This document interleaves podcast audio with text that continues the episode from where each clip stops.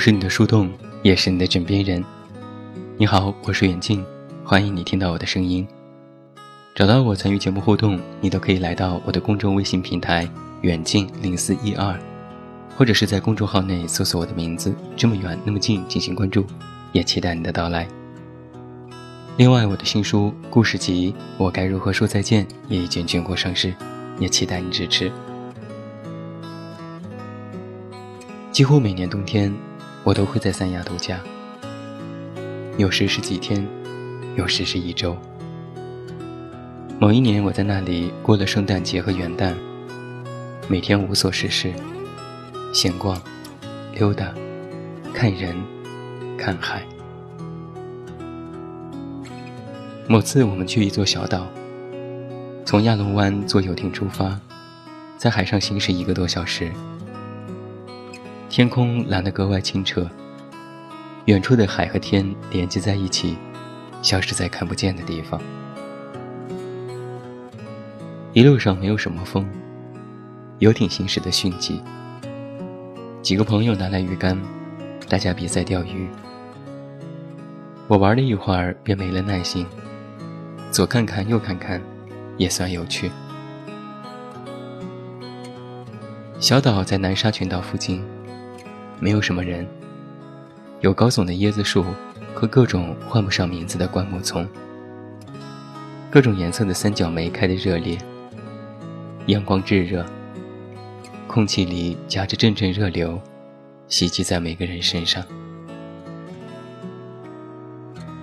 登岛之后便下海游泳，有一些不算美丽的珊瑚礁，带上潜水镜寻找花样别致的石头。一颗颗捡起来放在沙滩上，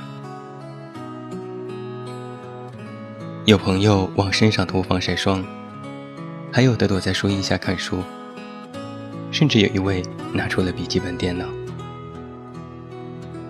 我疑惑地走过去问他：“干嘛出来玩还带电脑？多扫兴！”他没有抬头，就处理下邮件，不然一会儿客户就要等急了。我问：“没有和他们说你在度假吗？”他摇摇头说：“没有。”我竖起大拇指：“你真牛。”下午的时候，我们在岛上吃自助餐。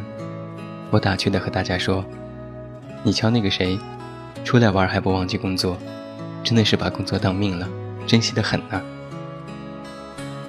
大家哄堂大笑。他也不好意思的摸摸头。最后他说：“其实没什么奇怪的呀，总不能每天无所事事吧？那多无聊啊！”那次一起同行度假的，有公司的老总，有外企的高管，有自媒体的伙伴，还有一位做影视的朋友。大家其实难得放假，整日待在一起。但是总有那么几个小时，他们都待在自己的房间里。发微信问题的时候，几乎所有的回答都是：“我先处理个工作，一会儿去找你。”亚龙湾不算大，顺着海岸线走，几乎一个小时就能够贯穿所有的度假酒店。每天我们都会在海边散步，下雨也不例外。举着伞，摆出文艺的姿势，让朋友拍照。约好早晨看日出，一起去做 SPA，行程很满。更多的时候，我们都是围坐在沙滩上聊天，听他们聊起各自的生活和工作，讨论不同的行业的前景，甚至有时为了一些观点开启了辩论会，各自互不相让。眼看气氛要转向尴尬，又对视几眼，然后哈哈大笑。我望着他们，又想想自己，心里其实非常庆幸能够结识这样的朋友。在任何时候，他们都活得那么洒脱、自由、无拘无束。某天夜里，我们在海边。看到了非常美丽的星空，有姑娘激动地叫出了声：“在北上广这样的城市生活，整天雾霾侵扰，哪会有这样的机遇？”大家都没有专业的相机拍摄，用手机一拍也是一片漆黑。最后放弃了拍照，就半躺在沙滩椅上，感叹宇宙的浩瀚。我说：“真的是好久没有看过这么漂亮的星空了。”感觉整个人都安静下来了。有人附和道：“是啊，只要一面对这种广阔的情景，就会感觉自己格外渺小，觉得任何的工作和生活都没有特殊的意义，实在是不值得一提。”另外一位说：“活着，活着就是胜利，活着就是意义。”有人问我：“你这么喜欢三亚，喜欢历史古迹，就没有想着某天离开北京，到这些地方来生活吗？”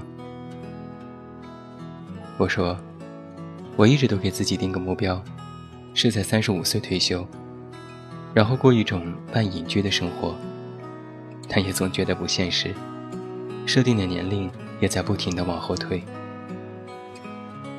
大家笑了，你呀。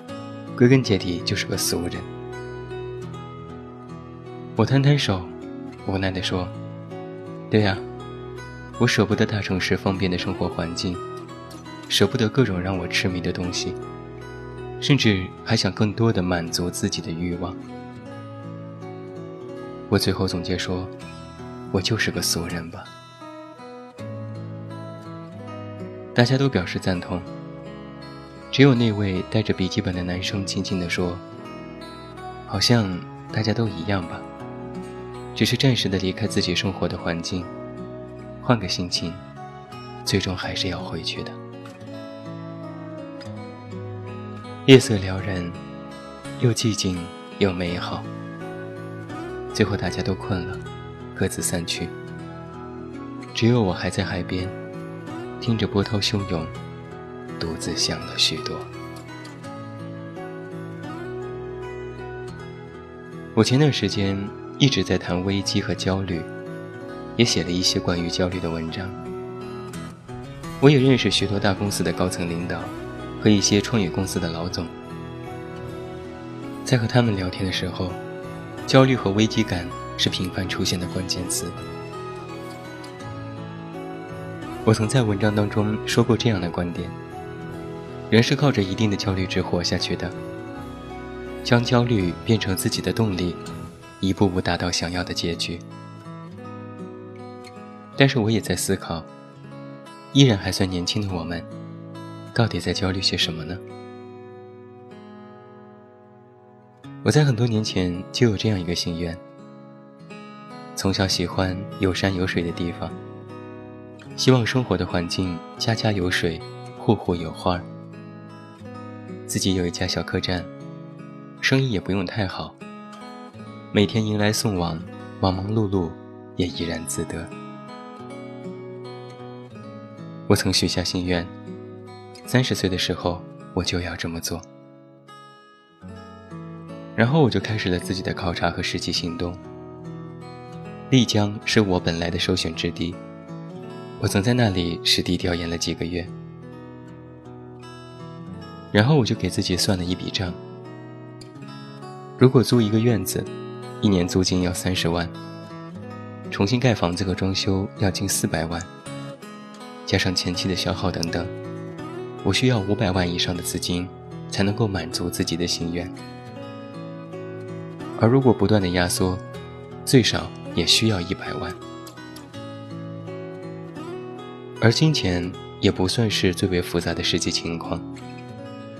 我要订装修、拉客户、注册登记等等。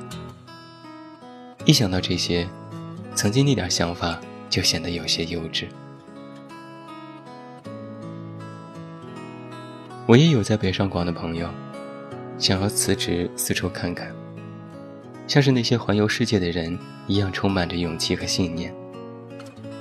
看那些纪录片里的惊心动魄，心里充满了向往和羡慕。但是转念又一想，辞职后的自己就没有了经济来源，银行卡里只有十几万可供支配，自己没有任何的野外生存经验，除了坐办公室，也没有更多的能力，几乎没吃过苦，没受过累。想要出去走走的先决条件，好像根本不具备。自己的能力和条件不足以逃离现在的生活，又明白所谓的逃离，根本不具有解决实际问题的实质作用。于是就只能作罢，依然守着自己的工位，默默的不甘心。有那么多的文章和正能量都在说。别想那么多，抓紧去做。但是真正去做的人却总是寥寥无几。说道理很简单，但是能够做到且做得足够好的人总是少数。我们其实都不是少数派，我们是芸芸众生当中普通的一员。我们不是惧怕付出，而是害怕付出之后没有自己想要的结果。甚至还会葬送了现在好不容易得到的稳定生活。于是，我们焦虑。而在这个时候，唯一的办法是要寻找到一个出口。有一件很有意思的事情，前几天我和一个学医学的朋友进行了两人激烈的辩论。起因是聊到星座，他说星座不靠谱，我又延伸到宗教，他说宗教都是扯淡。学医学的朋友，信奉的唯一准则是，科学是凌驾于精神的，科学才是这个世界上唯一的真理。他承认，自己是有优越感的，这种优越感就来自于他信奉的科学能够解决实际问题，有逻辑性和依据。并且可以带领人们摆脱诸多的痛苦。他得意洋洋地说：“假如一个人得了心脏病，得去看病、做手术、吃药，你们的精神能让他痊愈吗？他们信奉的上帝或者佛祖能解决他的问题吗？”他笃定地说：“科学就是我的重点。”但是我却不太赞同。我说：“科学是真理，但不是这个世界上唯一的真理。有逻辑性和解决问题，只能说是人们依赖精神创造出的方法论。”我说：“归根结底，科学只是工具，它是我们用来认知和改造这个世界的工具。”最后，我们辩驳得越来越激烈，他脸涨得通红。一遍遍地强调精神的无用，说科学是高于精神的存在。我看着他，非常认真地说：“你可以把科学探究作为你一生的追求，但它不是终点。”朋友反问：“那终点是什么？”我说：“精神不是凌驾于科学之上的，精神和科学不在同一个维度。”精神是为你提供的一个出口，给你多一个选择。我们的终点，是我们内心的信念。他疑惑地摇摇头，我不理解。